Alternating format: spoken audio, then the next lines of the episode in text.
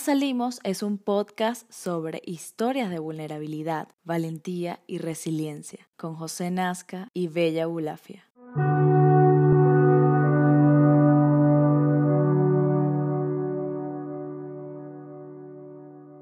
No jodas, salimos chicos, bienvenidos a un nuevo episodio. Este programa normalmente está conducido por Bella Boulafia y José Nazca, yo, arroba Bella Boulafia, arroba José Nazca en Instagram. Ya saben que este y todos los episodios están disponibles todas las semanas a las 12 del mediodía hora Venezuela en Anchor, Spotify, Google Podcast y Apple Podcast. Donde sé que nos están escuchando, por favor, dennos un review, un comment, cinco estrellas si es en Apple Podcast, lo que sea. ¿Por qué insisto tanto en esto? Porque si lo hacen de esta forma, estas plataformas consideran nuestro, nuestro contenido como importante y lo exponen ante más gente. Entonces, si le queremos llegar a más gente es con la ayuda de ustedes solamente. Se preguntarán qué, qué onda con Bella y por qué no empezó el episodio de hoy. Y es que Bella no va a estar. En Madrid es, se les congelaron las nalgas y pues se murió congelada. no, mentira. Como saben, Bella vive en Madrid, estaba en París para el último episodio, regresó de París a Madrid pero en cuanto llegó hubo un cortocircuito en su casa y su micrófono se dañó. Por otro lado, sus audífonos los perdió, no sé si no sé bien si en un aeropuerto o en París, estando ya en París. Entonces, nada, conversando con ella me dijo, "Brother, tienes que sacar episodio y tienes que sacarlo tú solo porque no voy a poder grabar." Así que pues yo voy a estar a cargo de ustedes o ustedes van a estar a cargo de, a cargo de mí, no sé cómo sea este role playing por los próximos minutos. Siéntense, relájense y enjoy the ride. Bienvenidos.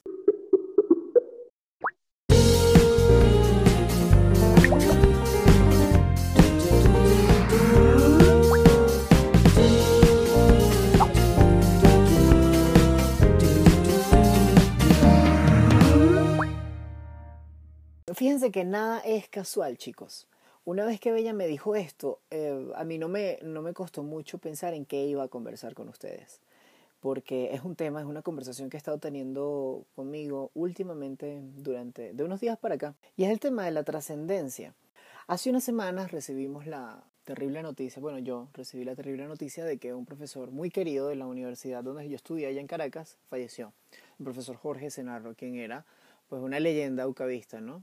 Pasaron muchísimas cosas primero la muerte de, de súbita de un, de, un, de un allegado que impacta en mayor o menor medida a las personas que tuvo cerca. Y segundo, a mí lo que más me, pare, me, impresionó después de, de, enterarme de su muerte es la cantidad de amor que se, que se expuso en redes sociales, tanto así que se volvió trending topic en Caracas.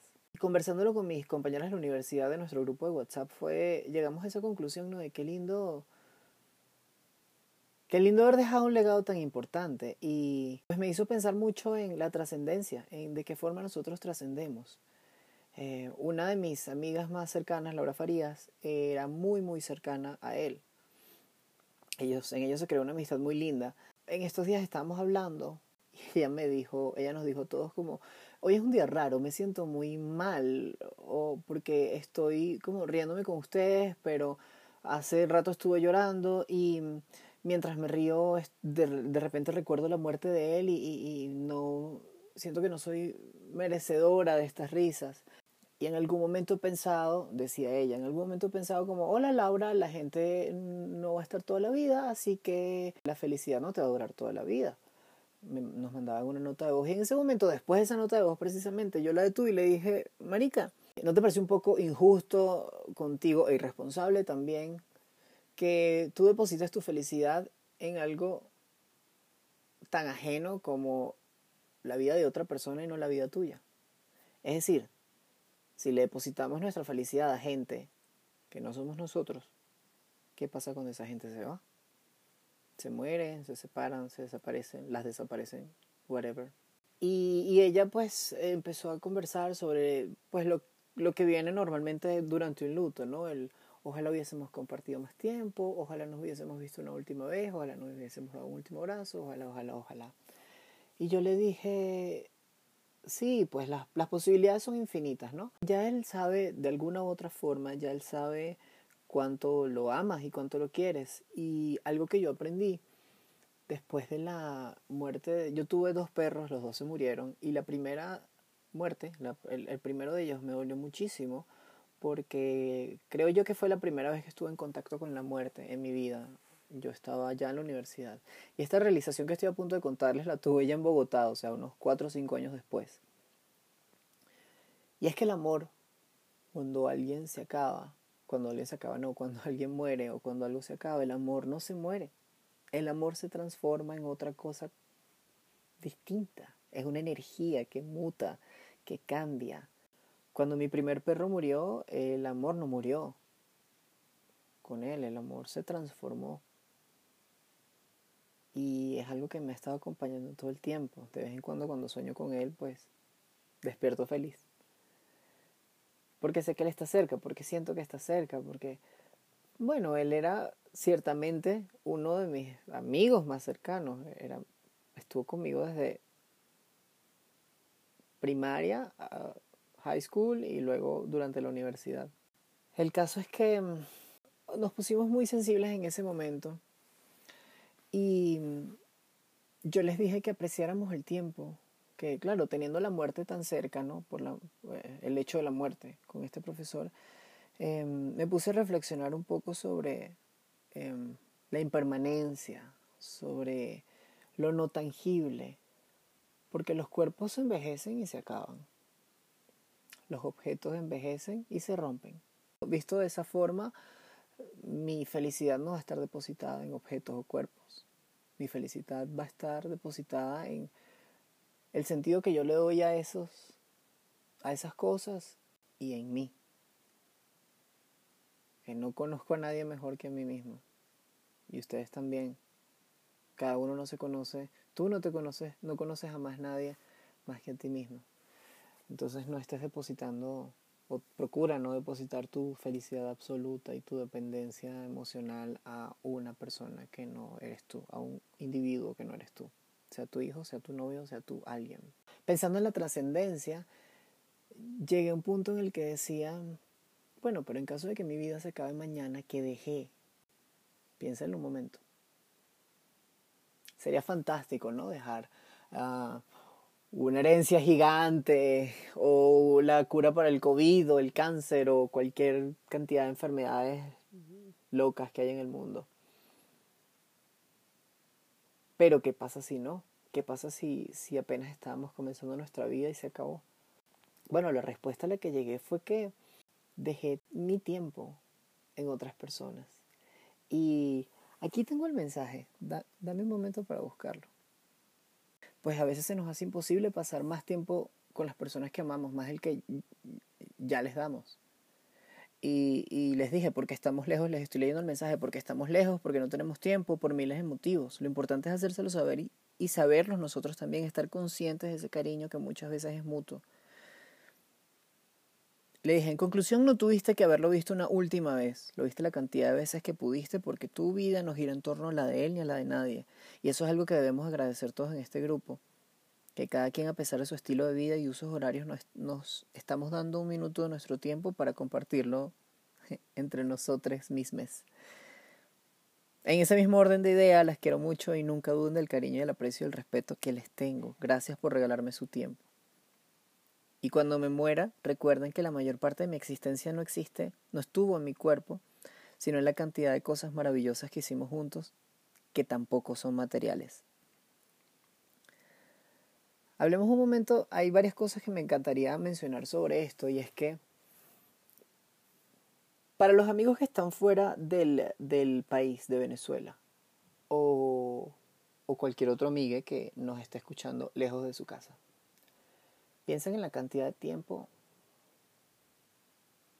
en la edad que tienen, vamos a hacer esta cuenta, en la edad que tienen, en la expectativa de años que ustedes esperan tener, 60, 70 años, whatever, y en la cantidad de tiempo que vivieron junto a sus padres día y noche. Viéndolo así, no estuvieron tanto tiempo con, no estarán tanto tiempo con su mamá y su papá. Y eso está bien. La cantidad de años que yo tengo de, de, tiempo compartido físicamente con Bella podrían ser siete años quizá. Y no sabemos qué nos depara la vida. No sabemos si ella después, cuando yo me mude a Europa, ya se mude a China o se mude a Colombia, quién sabe. Entonces, en vista de que no vamos a estar todo nuestro tiempo junto a las personas que amamos, pues démosles un tiempo de calidad. Ya sabemos la diferencia entre cantidad y, calidad aquí. Y es lo que he estado hablando en muchísimos episodios, ¿no? De ser conscientes em, del momento en el que estamos viviendo, de la energía que le estamos dando a las demás personas.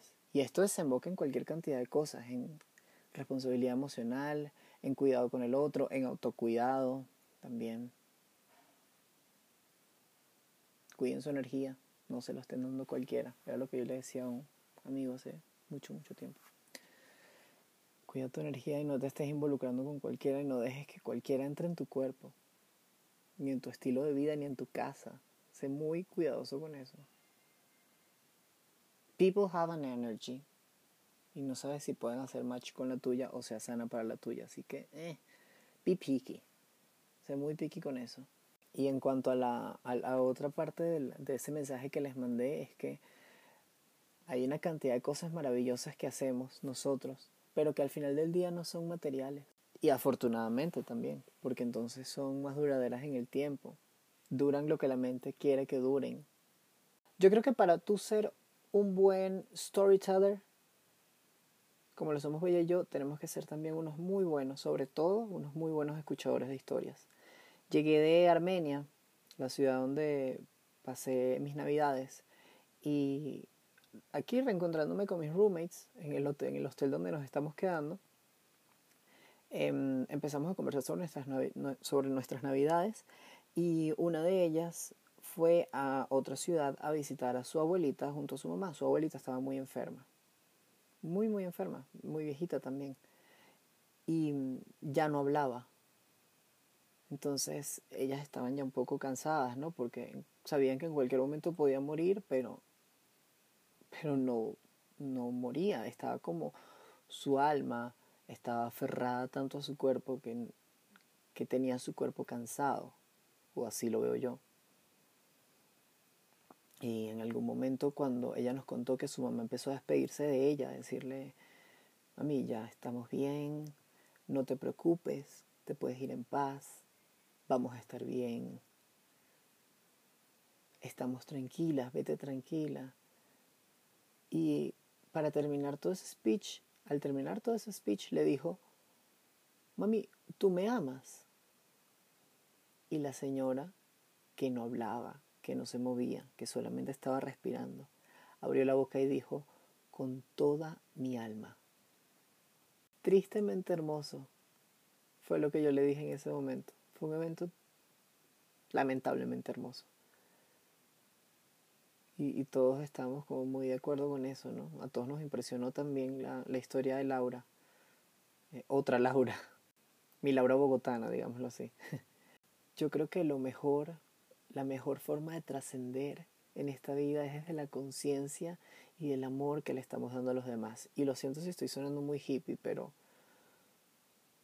bueno, Bella quería que grabara un podcast yo solo y aquí estoy. el amor que le damos a los demás a través de las acciones, a través de... Hay millones de formas en las que nosotros podemos decirle te amo a la otra persona sin necesidad de decirle te amo. Pero vaya que es importante a veces verbalizar las cosas, ¿no? Mm, y saltar esa barrera del miedo, saltar. Yo recuerdo que yo, yo que crecí en una familia tan de los hombres no lloran, los hombres no se sientan así, los hombres no caminan así, un hombre es esto y esto y esto. Como esa construcción social antiquísima de qué debe o no debe ser un hombre. A, a mí me costó en algún punto decirle te amo a mi papá y a mi abuelo. Pero bueno, bienvenida sea la deconstrucción y de que todo lo que nos enseñaron podemos reenseñárnoslo a nosotros mismos desde otro punto de vista, desde otro enfoque y, y, seguir creciendo como esa planta salvaje que ya hemos hablado aquí. Esa planta in the wild. Y me tuve que construir un poco hace tiempo para empezar a decirle te amo a los hombres de mi familia. Y en ese orden de idea creo que también empecé a poder decir te quiero y te amo a mis amigos hombres nosotros trascenderemos desde el amor que le damos a los demás. y de cierta forma también del amor que los demás nos dan a nosotros. Ojalá un amor próspero, un amor abundante, un amor sano. Creo que siendo conscientes del amor que estamos dando y estamos recibiendo constantemente,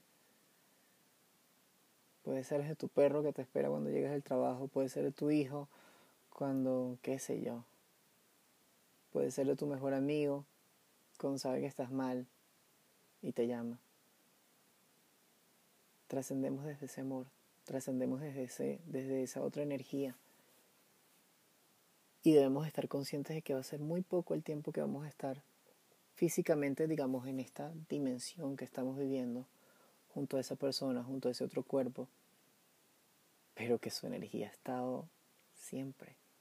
Mientras digo eso, pienso en que durante la cuarentena este chico del que hablaba en, el episodio pasado, él y yo nos volvimos muchísimo más cercanos durante la cuarentena colombiana.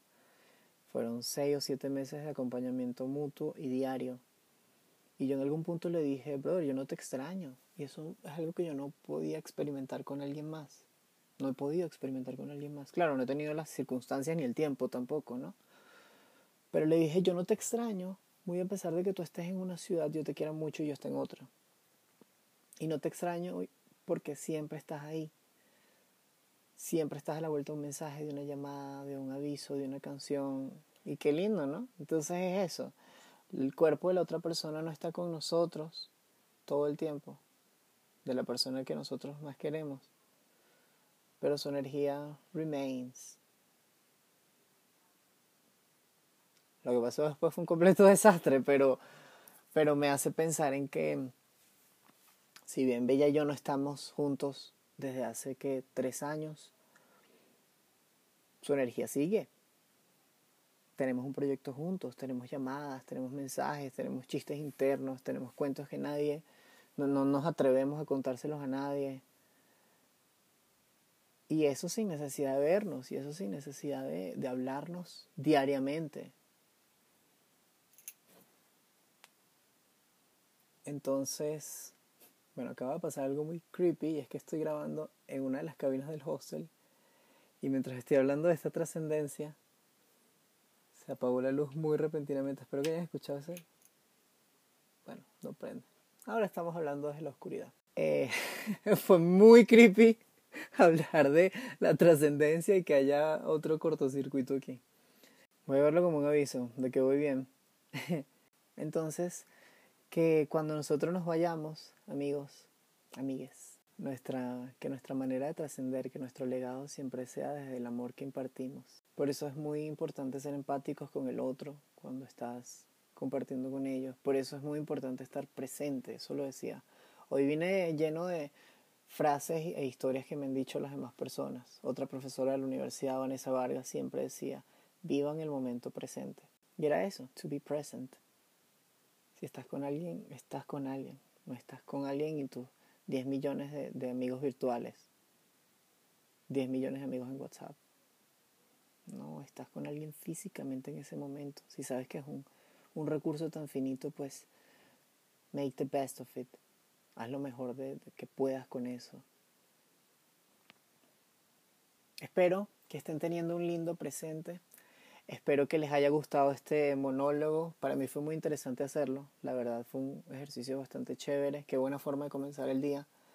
Y mm, recuerden que tenemos un correo electrónico donde estamos recibiendo historias de vulnerabilidad, valentía y resiliencia. El correo es nojodasalimos.com.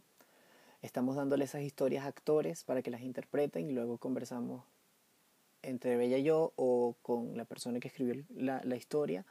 Em, para seguir en ese proceso de deconstrucción, de introspección, de conciencia.